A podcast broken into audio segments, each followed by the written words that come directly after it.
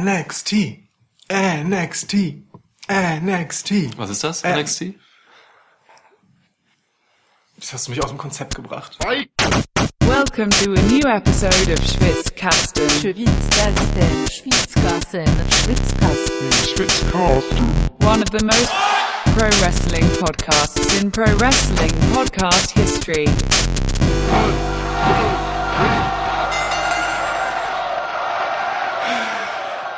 Du möchtest NXT bejubeln. Ich möchte NXT bejubeln. NXT hatte, äh, wie so häufig, die bessere Show dieses Wochenende. Oder würdest du das anders sehen wollen? Die bessere Show inwiefern? Die bessere Show für einen Wrestling-Fan. Für einen Wrestling-Fan. Ja, so muss man, also Ey. so ehrlich müssen wir ja schon sein. Ja, also ne, kommt natürlich immer darauf an, auf was man so achtet, was man so selbst priorisiert für sich. Aber ja, wenn es ums reine Wrestling geht und äh, um Storytelling und das, was, glaube ich, viele Leute einfach fordern und hochhalten, dann ist NXT natürlich momentan vielleicht das beste Produkt auf dem Markt.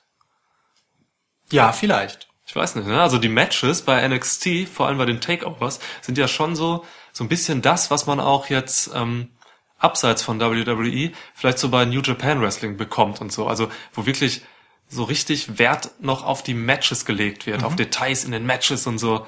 Ja, ähm, also eventuell nimmt NXT ja sogar so ein bisschen äh, die Position ein, gegen Konkurrenz wie New Japan eben zu stehen, wo Wrestling halt einfach, die sich immer darauf berufen, dass das Wrestling da halt noch handfest ist und so. Ja. Und weniger Entertainment, dafür ein bisschen mehr, also ne, Entertainment abseits des Rings so. Ja, ich glaube, da nimmt NXT so eine, so eine Rolle ein mittlerweile mit Takeovers wie auch diesem jetzt, die da eben das Publikum abholt, was über Raw und SmackDown und über die Pay-Per-Views eben vielleicht nicht so angesprochen wird. Ja, also denen das zumindest nicht genug hochklassiges Wrestling Wrestling ist. So, also du hast diese Matches natürlich schon auch drin. So, also ein ähm, AJ Styles gegen Daniel Bryan zum Beispiel Ja. ist ein Match, das in die Richtung geht, aber trotzdem bei äh, einem Royal Rumble ganz anders erzählt und gearbeitet wird als halt die Matches bei NXT. Klar. Boah, wir steigen aber heftig mit so einer Ultra-Analyse gerade schon ein. Ja, das ist ein voller seltsamer Einstieg. einfach mal Dinge auf links drehen. Einfach mal Dinge auf links drehen. Aber ja, wir reden über NXT Takeover Phoenix. Yes. In Phoenix äh, ist sehr viel passiert. Ähm, mehrere Shows dort. Ja, NXT äh, war der Startschuss. Hat es dir gefallen? Es hat mir gefallen. Frage ist auch doof, ne? Ja, ist eine doofe Frage. War- wann gefällt es denn wann, nicht? Wann war ein Takeover halt mal nicht gut? Ja. Muss man ehrlicherweise sagen. Ähm, aber trotzdem, ähm, die Fallhöhe ist natürlich da, ähm, wenn denn mal ein Event abfällt. Aber dieses war definitiv keins. Und das, obwohl hier echt viel ähm, ja, Bewegung drin war in der Card. Ne? Also äh, so mancher Name, der zuletzt häufiger in Takeovers auftrat, ist jetzt nicht dabei. Viele neue Namen. War Raiders waren dabei. Gut, Riddle Ono ist zum zweiten Mal gewesen. Ähm, Dream? Bianca Belair, genau, Dream ist nicht dabei. Fehlt, ja. Genau, Bianca Belair äh, hatte endlich ihr Titelmatch. Und äh, ja, Alistair Black ist quasi zurück im Titelrennen gewesen. Jetzt verstehe ich auch, dass du dir erstmal die Leute aufzählst, die jetzt wieder neu in Anführungsstrichen dabei sind. Genau, ja. Ja. ja, stimmt, korrekt. Also Ähm, auch mal frisches, frischer Wind bei NXT. So ist es, so ist es. Ähm, ja, wollen wir direkt mal einsteigen, würde ich sagen. Oder ohne große Umschweife, denn äh, auch NXT hat das so getan. Ähm, es ging los äh, direkt mit einem Tag Team Match, äh, die War Raiders gegen Undisputed Era, die amtierenden ähm, NXT Tag Team Champions, haben das Ganze eröffnet und, das darf man mit Verlaub sagen, äh, ein Tag Team Wrestling Feuerwerk abgefeuert. Also ich meine, auch hier wiederum, wann war das in einem Tag Team Titelmatch äh, bei NXT nicht so? Aber ja, also da ich habe keine offenen Wünsche gehabt nach diesem Match, muss ich ganz ehrlich sagen. Man kommt sich so doof vor, ne? Weil man eben eigentlich immer wieder sagt, äh, viermal im Jahr mindestens, eben, ach ja, ey, natürlich war es wieder ein gutes Match. Ja. Ob's jetzt ne, Tag-Team sind, ob's jetzt das Title ist, der North American Title war bis jetzt als noch sehr junger Titel auch immer der Burner. Ja, Ricochet gegen Adam Cole zuletzt und so. Äh, mein Gott, ja. Ja, das Tag Team Match, ähm, bleiben keine Wünsche offen, du hast es richtig gesagt. Absurd gut. ähm, super stiff geführt. Ja. Es lebte quasi von den Strikes aller vier Beteiligten. Dazu diente dieses Match äh, meiner Meinung nach auch hauptsächlich dazu, ähm, die War Raiders richtig overzubringen, so Ja. eben, ne, über, im Ring, eben, das können halt Kyle O'Reilly und äh, Roderick Strong. Ähm, Rowe und Hansen durften alles zeigen, so. Rowe hat extrem heftige Power Moves gebracht. Ja. Hansen hat sich für mich jetzt, glaube ich, endgültig als bester Big Man aktuell bei WWE etabliert. Okay, interessant auf So. jeden Fall. Also weil er natürlich ein extrem unkonventioneller Big Man Er ist unkommen, er ist so Killian Dane Big Man mäßig, also Ja. ne, so, aber er ist halt eben Big Man und er ist halt so verflucht äh, athletisch dabei bei dieser Masse, das ist schon krass. Ja. Also ne, ähm, für Raw, Raw Raiders war das halt ein super super Match. Über Undisputed Era brauchen wir kaum reden, also die sind weiterhin alle vier super gut. Ja. Boah, ja. Auffällig, dass ähm, von den beiden anderen, weder von Bobby Fish noch von Adam Cole, etwas zu sehen war. Ja, ne? Beim ganzen Event nicht. ja, das stimmt. Das habe ich auch vermisst, muss ich sagen. Ja. Aber ähm, vielleicht dann da, äh, in der Hinterhand quasi, um die Fehde noch weiterzutragen. Ja. Mal schauen. Also keine Ahnung, was daraus jetzt wird. Man muss auch äh, als Disclaimer dazu sagen, das NXT-Event nach ähm, Takeover haben wir uns noch nicht angeschaut. Ja, stimmt. Auch wenn das äh, in der Regel aus Footage vom gleichen Wochenende äh, besteht und deswegen nicht viel Mehrwert sozusagen hat. Trotzdem, ähm, da haben wir jetzt nicht noch reingeguckt und falls also sozusagen etwas schon weitergetragen wird, Ja. das haben wir jetzt nicht auf dem Schirm in diesem Podcast. Ja, aber da passiert ja auch wirklich eigentlich nichts. Immer, ne? Das Take, nicht, die TV-Show nach Takeover ist eigentlich nichts. Naja, also letztendlich äh, haben wir also gelernt, dass Rowe äh, sowohl ähm, Kyle O'Reilly als auch Roderick Strong gleichzeitig tragen und slammen kann. Unfassbar, ja. ähm, ach, keine Ahnung, wir durften ähm, äh, Hansen beim Umherspringen und Überschläge machen und Ratschläge und keine Ahnung. Highflyer. Hansen. Ist absurd, ne? Also wirklich der schwerste Fly Highflyer im Game wahrscheinlich. Äh, das war schon stark. Also du kannst in einem Tag Team Wrestling nicht viel mehr richtig machen, als da richtig gemacht wurde. Das war schon echt gut. Und die Latte war hochgesetzt, ne, weil zuletzt halt auch Tag Team Matches da waren zwischen Undisputed Era und Mustache Mountain. Ja. So, und ähm, das war schon, meine ich, so meiner Meinung nach das Beste, was Tag Team Wrestling wirklich so bei irre. NXT geliefert hat. Aber ja, die War Raiders haben halt da angeknüpft jetzt. Grandios. Übrigens, ähm, wir haben ja vorher noch äh, die Tipps abgegeben, uns Ja. gegenseitig. Ähm, ich weiß nicht, du hast, glaube ich, richtig getippt, ne? Ich habe perfekt getippt. Ja, du, hast, oh, du hast das ganze Event perfekt getippt. ne? Ja. Shit, ja. Ja. Verdammt.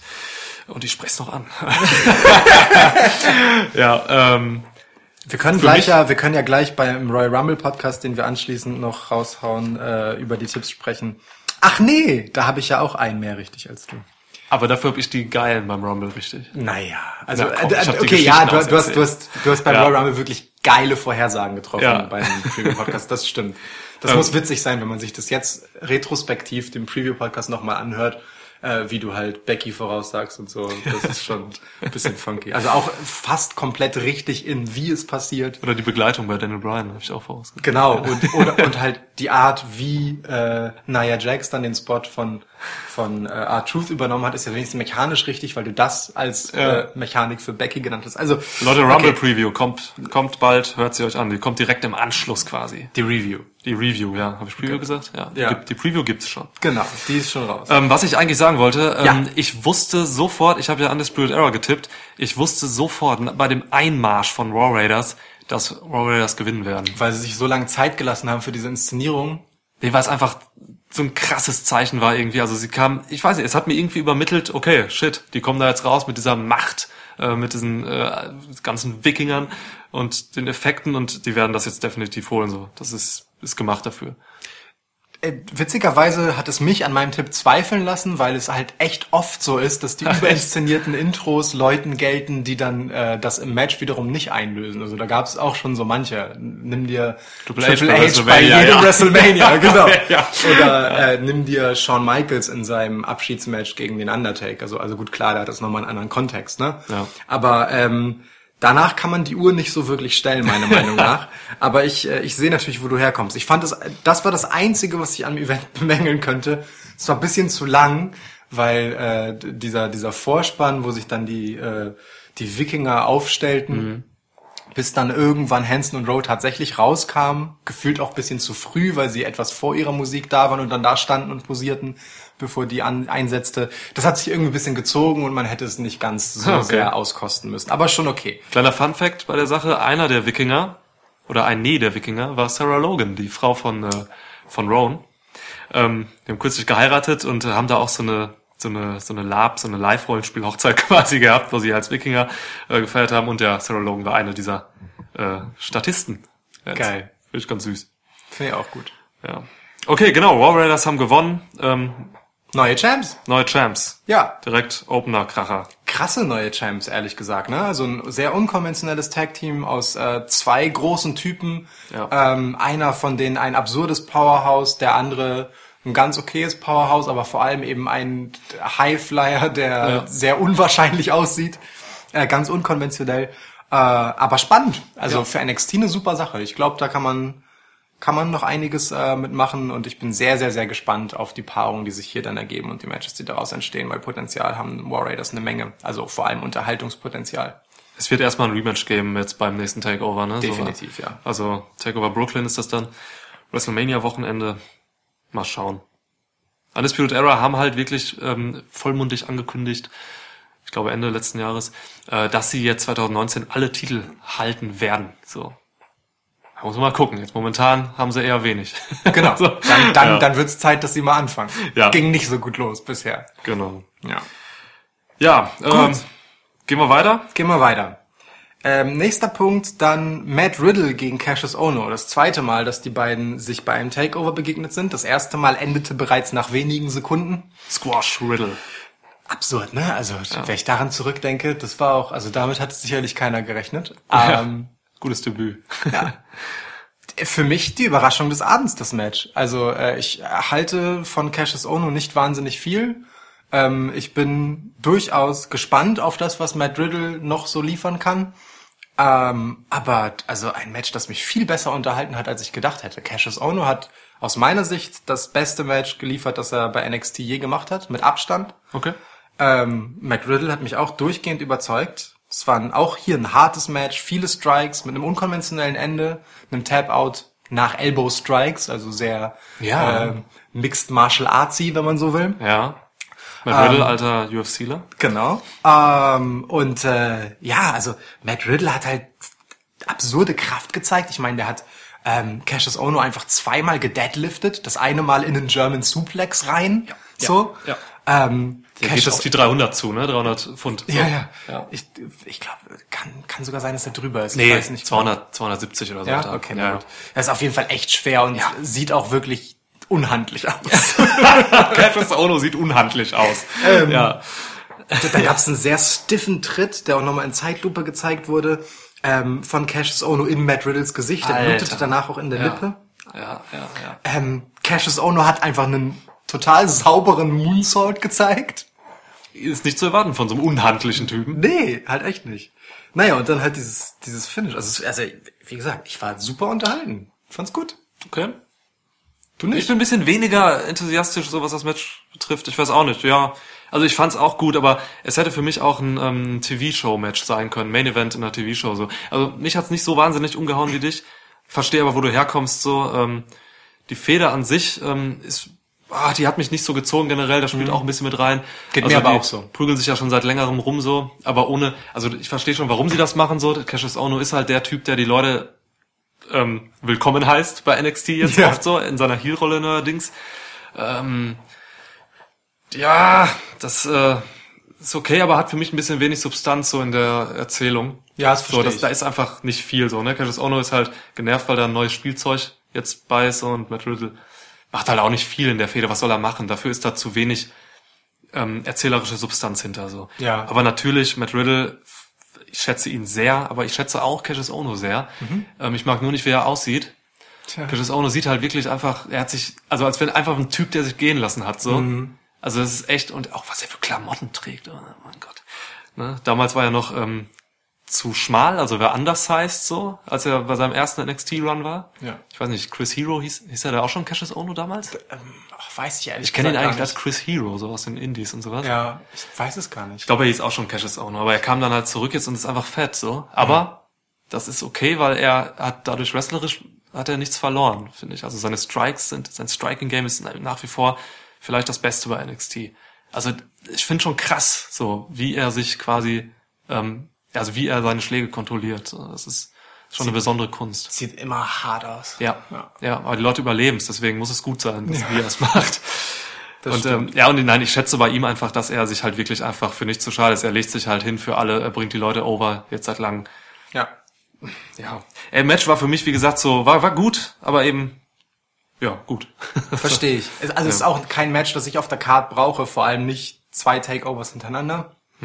Aber hey, ähm, wenn man sich schon dazu entschieden hat, die Debüt-Storyline von Matt Riddle ähm, auf dem Rücken von Cassius Ono sozusagen über drei Monate hinweg zu erzählen, ja. dann war das ein würdiger Abschluss. So, Und es war ein Abschluss, ja. genau, das denke ich auch.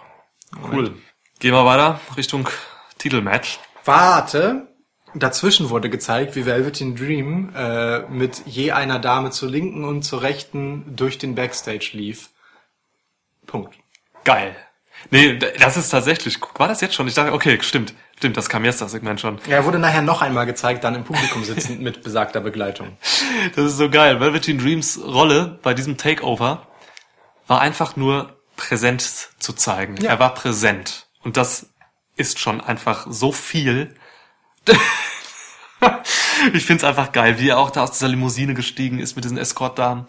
Ah, ja, herrlich. Geil, Trotzdem, ne? komisch, komisch, dass er kein Match hatte, so, aber er ist halt gerade in keiner Fehde. Es gibt nur fünf Takeover-Matches. Ist halt präsent. Ja. Genau. Komisch halt äh, und überraschend, dass er dann nicht beim Rumble aufgetaucht ist, aber genau diese Spek Spekulation sollte das Ganze sicherlich Ja. auch mitnähren. Ja. Mal gucken, wo es für den noch hingeht. Ne? Also äh, In Sky eine glorreiche. Zukunft. Absolut.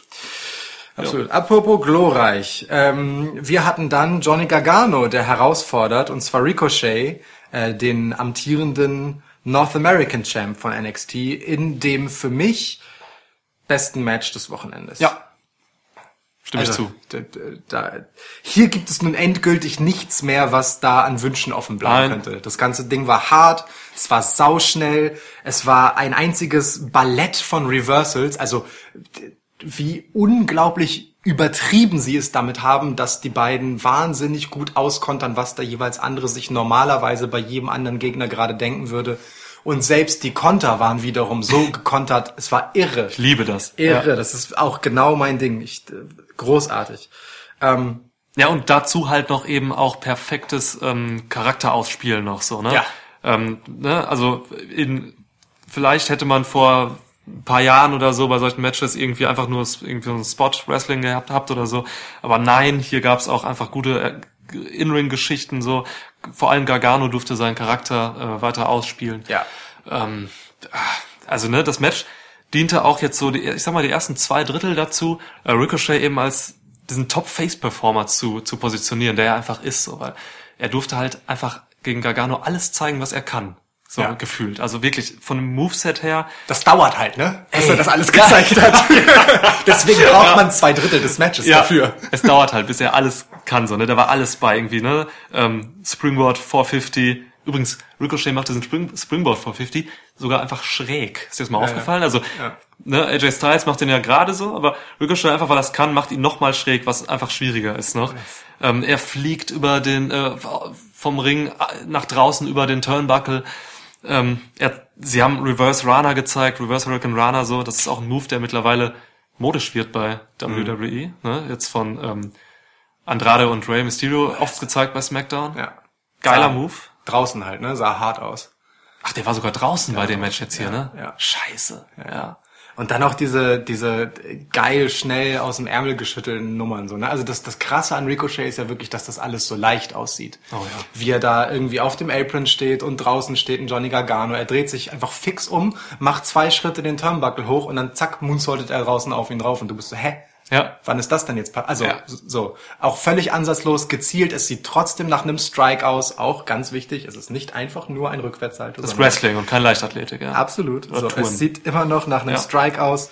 Ähm, dann hat, äh, darf man auch nicht vergessen, der Typ ist ja auch kräftig, ja. Also der hat äh, Gargano diverse Male gedeadliftet. Mhm.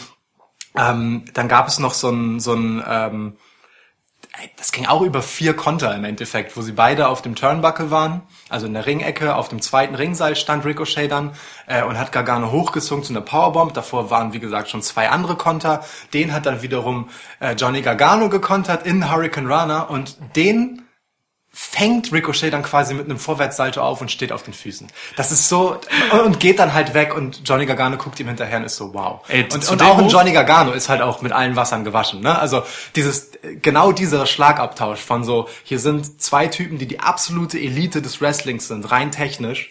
Ähm, das haben sie wunderbar ausgespielt. Also hier hat NXT richtig krass Eier auf den Tisch gepackt und die beiden ganz schön was zeigen lassen, Ja. was äh, was den Status der Company und aber auch der beiden eben manifestiert. Dieser Move, den du gerade beschrieben hast, wo Ja. Ricochet da quasi den Reverse oder den Hurricane Runner kontert, indem er sich einfach fängt, so ne, mit einer Ja. irren Geschwindigkeit. Ähm, wir hatten ja eben darüber gesprochen, dass es ein bisschen auch so ein Match von wie New Japan Wrestling sein könnte, so, also was da so läuft. Ähm, das, dieser Move war für mich so ein kleines Tribute an äh, Will Osprey, ähm, der also Ricochet und Will Osprey sind gut befreundet, so und äh, Osprey hatte eine Fehde mit äh, Kota Ibushi jetzt zuletzt und Osprey und Ibushi haben genau diesen Move gebracht. So. Und ähm, Osprey geht dann auch so ganz cool, nachdem er sich einfach mit, nach einem irren Salto äh, einfach gefangen hat, geht weg und dann fängt die Kamera so ein bisschen den Schrecken ein. So. Und äh, die Kamera hat jetzt hier bei NXT nicht so gut mitgespielt, aber es war einfach, glaube ich, ein Tribute daran. Und das fand ich auch irgendwie geil. Also wenn es denn das ist. Ich, ich, ich sehe das da drin, dass es das war. Ja. So. Es liegt ja, nahe, ne? Ja, irgendwie schon. Weil eben, also Osprey und Ricochet hatten halt auch einfach in den Indies irre Matches zusammen und so. Kann ich mir schon vorstellen. Ah, stark. Ja.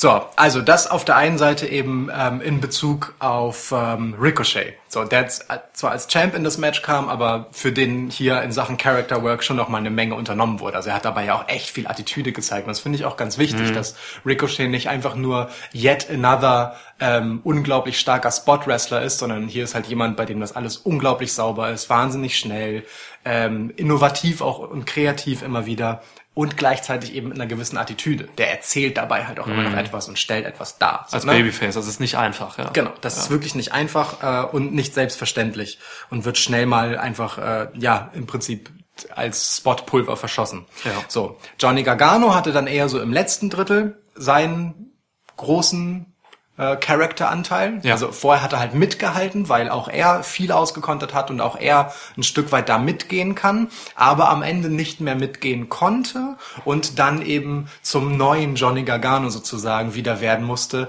der Grenzen überschreiten muss, damit er seinem seinem Status und seinen Zielen und seinen Träumen gerecht werden kann. Ja, schön äh, gesagt. in, indem er nämlich ähm, ja wieder dann draußen ein bisschen Polsterung vom Boden entfernt hat Mhm. und beim ersten, als er das gemacht hat, ja noch gezögert hat und Ja, äh, ja, dann ja. letztendlich nicht Ricochet da drauf geworfen hat äh, und wieder normal ins Match zurückgegangen ist, hat es dann später doch gemacht und äh, danach dann mit anschließendem Finisher dann das Match für sich Schmerzhaft das Suplex auf dem Beton. Ja, Was soll denn das? Ah. Ja. schön. Ja, geil. Also hat mir auch sehr gut gefallen. Ähm, wir müssen noch hinzufügen oder äh, ergänzen, dass Johnny Gargano gewonnen hat. Das haben wir noch gar nicht gesagt. Also Johnny Gargano ist jetzt neuer North American Titelträger. Ja, Krass. ja. Ja. Finde ich stark. Ist äh, aber der gerechte Lohn dafür, dass Johnny Gargano endlich einen richtigen Charakter für sein unglaublich gutes Wrestling gefunden hat. Ja. Oh ja. Und das hat ja auch noch ein paar Folgen. Wir gehen später nochmal drauf ein. Am besten nach dem ähm, Main-Titel-Match. ja. Hier wiederum ähm, hatte ich zu Beginn des Matches schon das Gefühl, dass Johnny Gargano ähm, den Titel holen wird. Also nicht nur, weil ich es getippt habe, sondern er hatte einfach die farblich passende Hose zum Gürtel an. okay. Okay. Ja. Gut. Aber auch Ricochet, muss man auch dazu sagen, das gleiche gilt für Undisputed Era im ersten Match und auch für Cassius Ohno im zweiten Match. Auch hier, der Verlierer geht nicht geschwächt aus dem Match heraus, ähm, sondern hier wurde weiterhin quasi an ihm und seinem Status gearbeitet. Ja, der kann erhobenen Hauptes da rausgehen. Er hat mega viel gezeigt, ähm, steht nicht geschwächt dadurch die Niederlage, sondern im Prinzip musste sich ja äh, Johnny Wrestling unlauterer Mittel bedienen, Ja. die äh, abstruserweise genug äh, nicht regelwidrig sind, aber d- wo, wo die Regeln für Disqualifikation sind, das habe ich schon lange nicht mehr verstanden. Okay. Äh, außer beim Eingriff von Dritten. Ähm, das, das ist vielleicht noch die letzte Bastion der Klarheit. Gut, okay. Ähm, kommen wir zum Damenmatch des Abends. Bianca Belair äh, forderte also Shayna Baszler, die zweimalige Titel, die einzige bisher zweimalige äh, Women's Championess bei NXT, heraus. Ähm, insofern brisant, als dass Bianca Belair ungeschlagen in ihrer NXT-Karriere in dieses Match ging. Undefeated. Oder Ja. mit Shayna Baslers Worten, overrated. Das war stark, oder? Ja, Das war die super. TV-Show davor, glaube ich, ne? Vom Takeover. Und im Match ja. hat sie es auch nochmal gemacht. Ah, ja. schön. Ja, war super. Ja, Ja. auch hier wieder ein Match, ähm, wo total viel Character Work betrieben wurde, oder? Ey, voll. Also, ne, Bianca Belair wurde erstmal in diesem Match auch einfach jetzt endgültig als, glaube ich, beste Athletin Mhm. des Brands äh, etabliert. Und Baszler wurde einfach jetzt, hat quasi jetzt den Gipfel ihrer Charakterarbeit erreicht, glaube ich. Ja. So, ne? Aber eben nicht nur Shayna Baszler, so von ihr weiß man, dass sie jetzt wirklich on top ist, so von dem, was sie zeigt.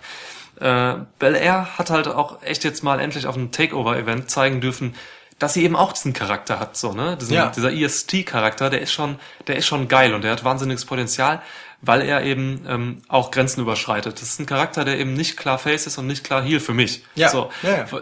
Es ist, an sich ist es ja eine sehr arrogante Sache, die man vielleicht dann auch manchmal einfach nur ins Selbstbewusste äh, zurückfährt, so. Ähm, aber Bianca Belair kann halt auch eben aus dem Charakter heraus äh, auf beide Seiten gehen. Ja. So. Und das ist stark und das macht sie auch. Ähm, jetzt in dem Match natürlich mehr auf der Face-Seite. Puh, also Ist ein bisschen wie bei Velveteen Dream. Der kann das halt auch quasi in beide Richtungen ausspielen. genau, sofort mit einem kleinen Fingerschnipsen, ja. Ja. ja.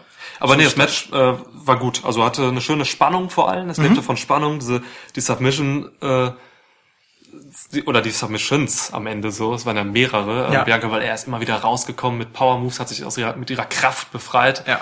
äh, aus dem ähm, Joke von von Basler. War schon geil und am Ende auch plausibel erzählt alles. Ja. Also ich war echt zufrieden. Ja, ich auch. Auch wenn äh, Shayna Baszler verteidigt hat. Also ich bin ja eigentlich äh, immer großer Freund von Undefeated Streaks. Ja. Darum ist es ein bisschen schade.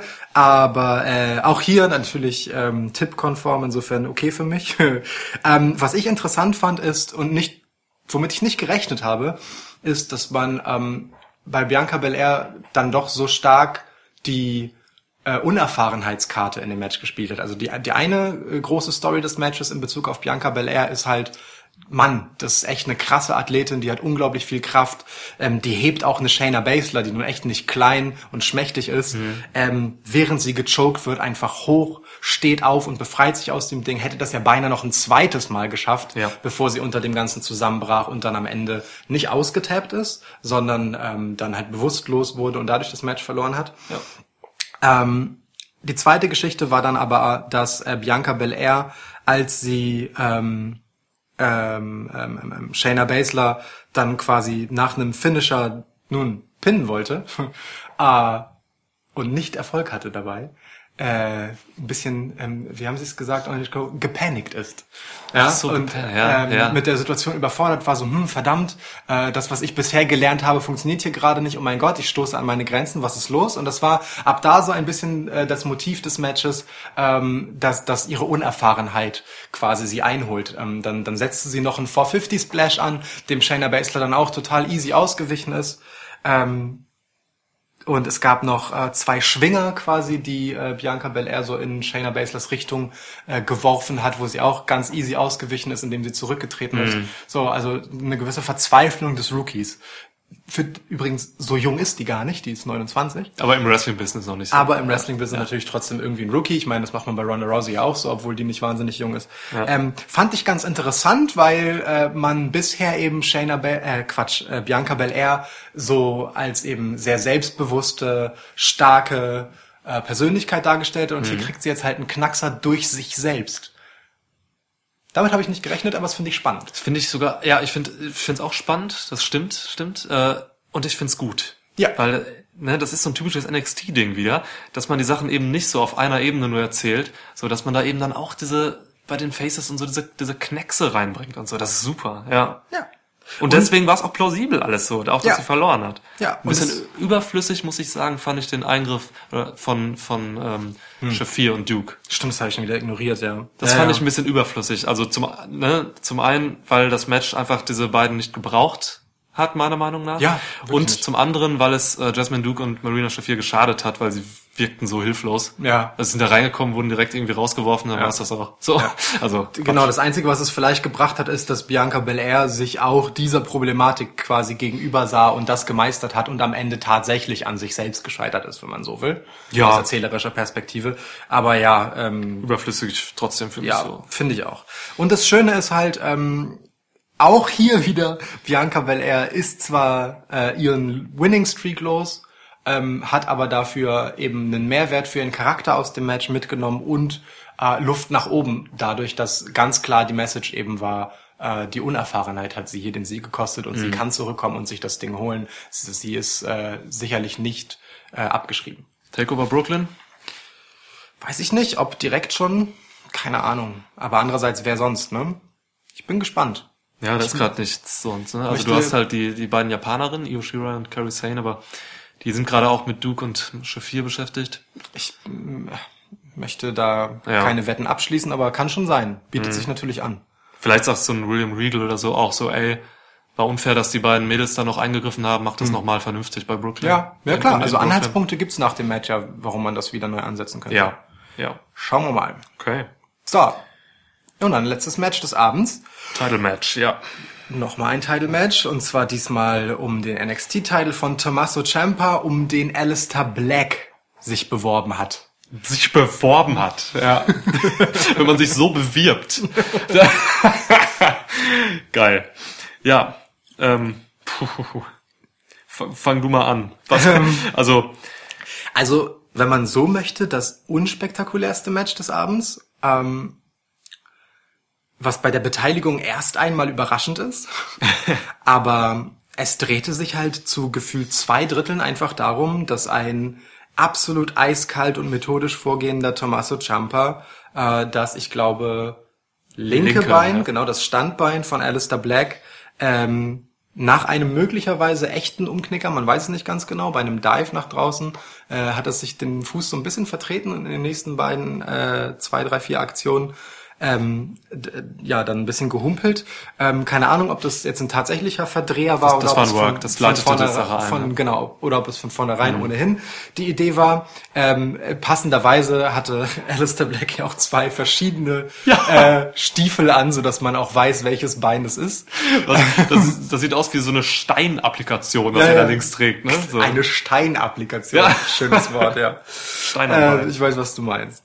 Ähm, so, und das war erst einmal für gefühlt zwei Drittel des Matches die, die Geschichte, dass äh, da das Bein angegriffen wurde und es ihm auch immer wieder zum Verhängnis wurde beim Black Mass. Das hat auch Nigel McGuinness ähm, sehr früh klug bemerkt, Ja. was dafür spricht, dass es ein Work ist, Ja. ähm, dass, äh, dass das Standbein ähm, eben ist, dass Alistair Black unbedingt braucht, um den Black Mass Kick anzubringen. ja. Er braucht beide Beine, nämlich eins zum Stehen, eins zum Treten.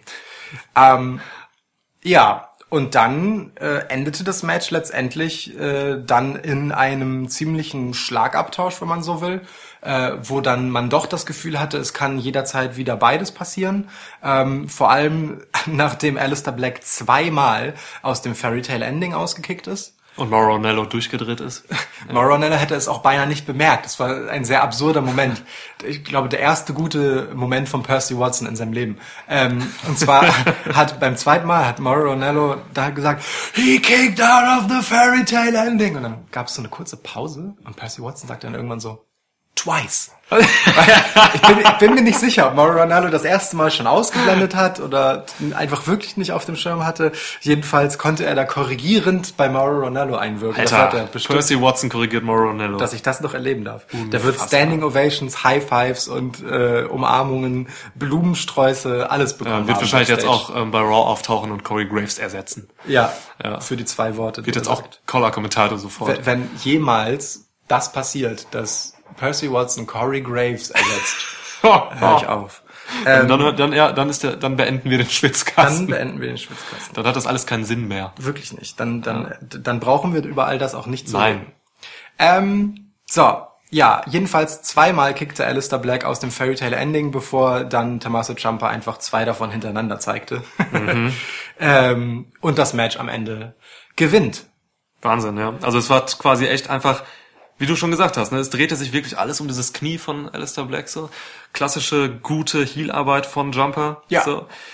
Boah, und äh, was ich mich ein bisschen noch, ähm, oder worüber ich schmunzeln musste, war dieses, dieser Ausrutscher von Alistair Black auf dem Wasser. Ja. Weißt du?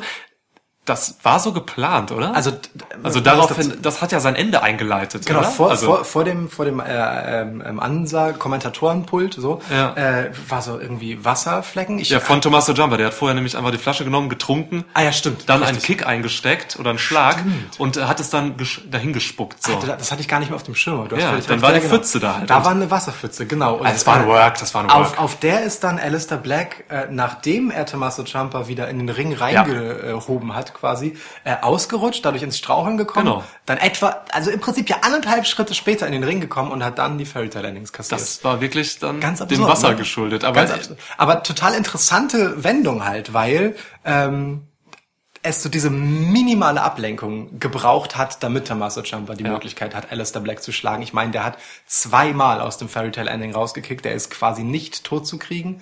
So, eine Pfütze hat ihn am Ende den Sieg gekostet. Auch hier also wieder ähm, ein Verlierer, der mit einem guten Status aus dem Match geht. So.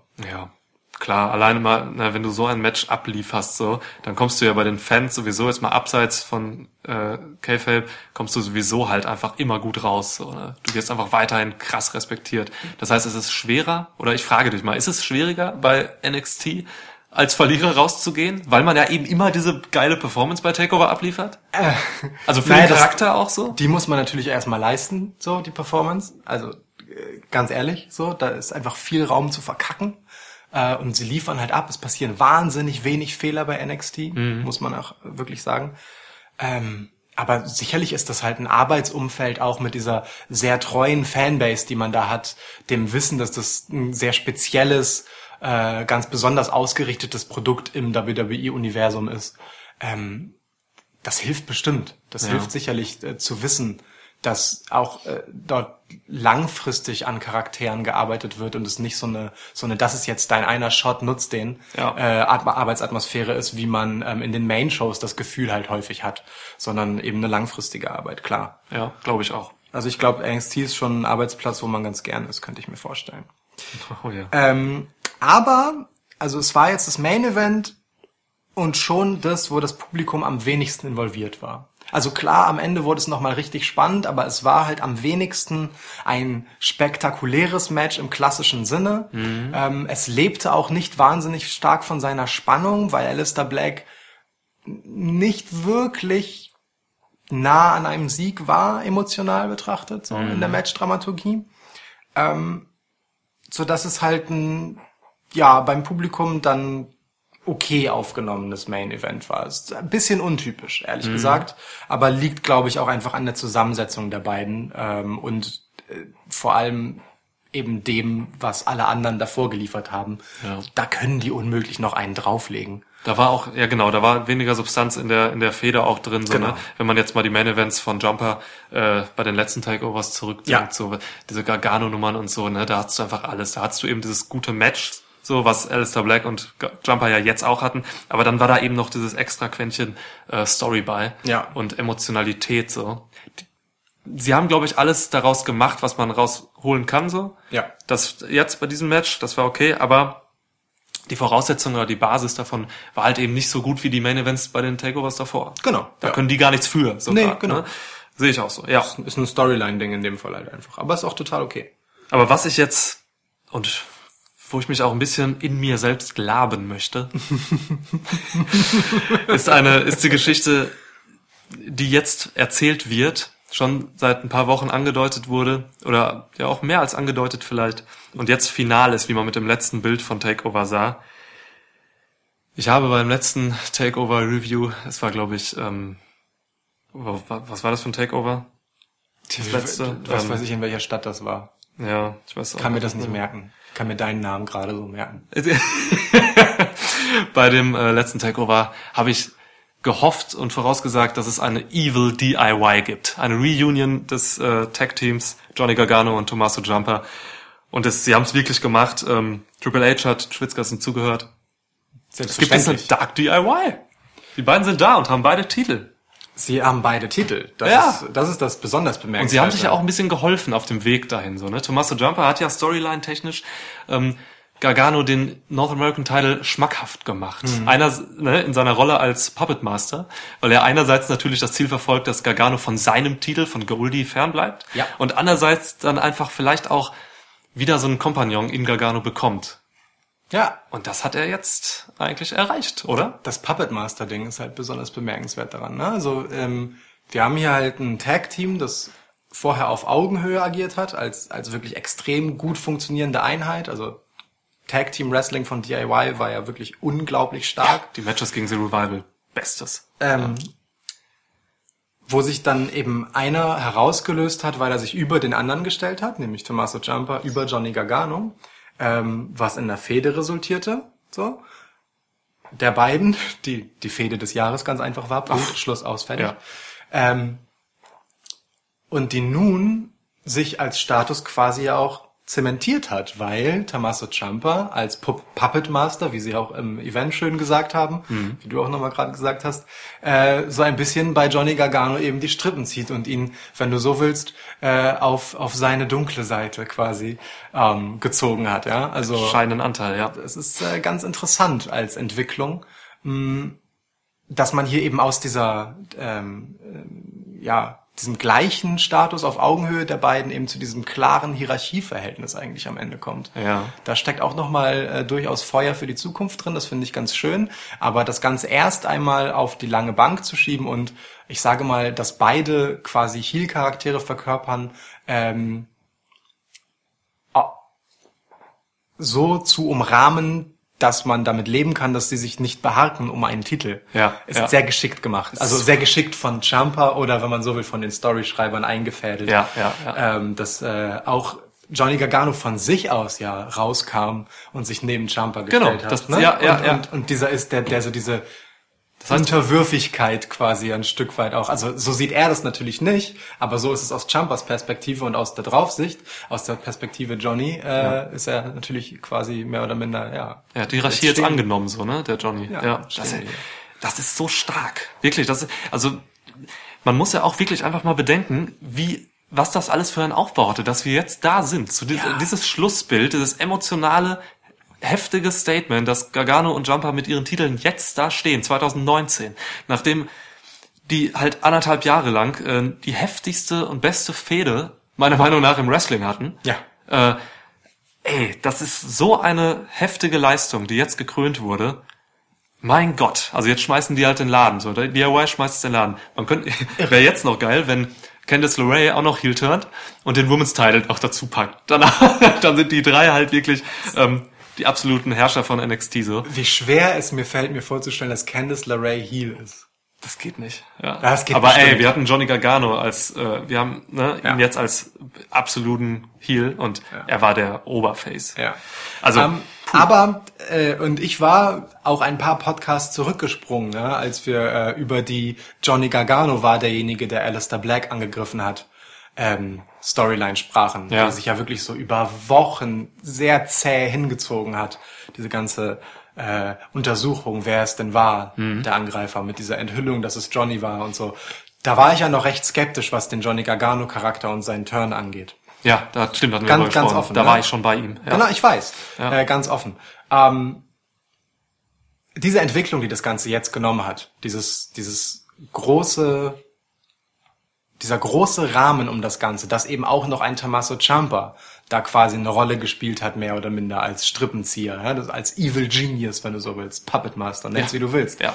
Ähm, und dass das Ganze die beiden dann am Ende wiederum zusammenführt, weil es dem einen von beiden was bringt, nämlich Tommaso Ciampa, dass Johnny Gargano ihn in Ruhe äh, seinen Titel lässt, aber dem anderen ja im Prinzip auch, weil Johnny Gargano mit den Machenschaften, wie sie- mit diesen finsteren Machenschaften, dieses, diesen Grenzen überschreiten, ja, erfolgreicher ist als vorher. Ja. Ähm, das ist halt großartig, ne? Also diese, dieser ganze große Rahmen gibt dem Ganzen die Tragweite, die äh, ich damals halt auf jeden Fall noch nicht gesehen habe, die da noch nicht, oder ich sag mal, die da noch nicht absehbar war, die sich aber erhoffen ließ. Ich habe ja da auch gesagt damals in dem Podcast, ey, wenn sich da mal gucken, was da jetzt passiert und was aus der Nummer wird, was aus diesem neuen Johnny Gargano sich entwickelt, äh, da, da steckt Potenzial drin. Das rechtfertigt diese ganze sehr lange Entwicklung, weil das auch einfach eine Stärke von NXT ist, dass sie sich diese Zeit nehmen, auch mal etwas zu lang für vielleicht meinen Geschmack, ja, ähm, aber eben sehr nachhaltig Charaktere arbeiten am Ende des Tages. Das ist es ja. Du kannst so, du kannst da eben diese Geschichten so lange erzählen, so. Ja. Das ist, ist eine heftige Leistung, dass man das Ja. auch mit, also auch wie die Performer dann diese Geschichte dann über diese vielen Monate getragen haben, Ja. so, ne? Ähm, also jeder hat an, hat sich selbst quasi übertroffen in dieser Geschichte, Ja. so. Tommaso Jumper ist der beste Heel ähm, im gesamten Wrestling-Business. Period. Wirklich, es, da, da geht nichts drüber, so. Ja. Ähm, ey, Und er macht ja wenig substanziell neu, ne? Es, er macht es einfach nur extrem gut. ja, Es ist alles. ganz ein, also ganz simpel eigentlich, aber es ist wirklich so. Er macht einfach alles, was ein Heel machen muss, sau gut. Fertig. Ist grandios. Ja. ja.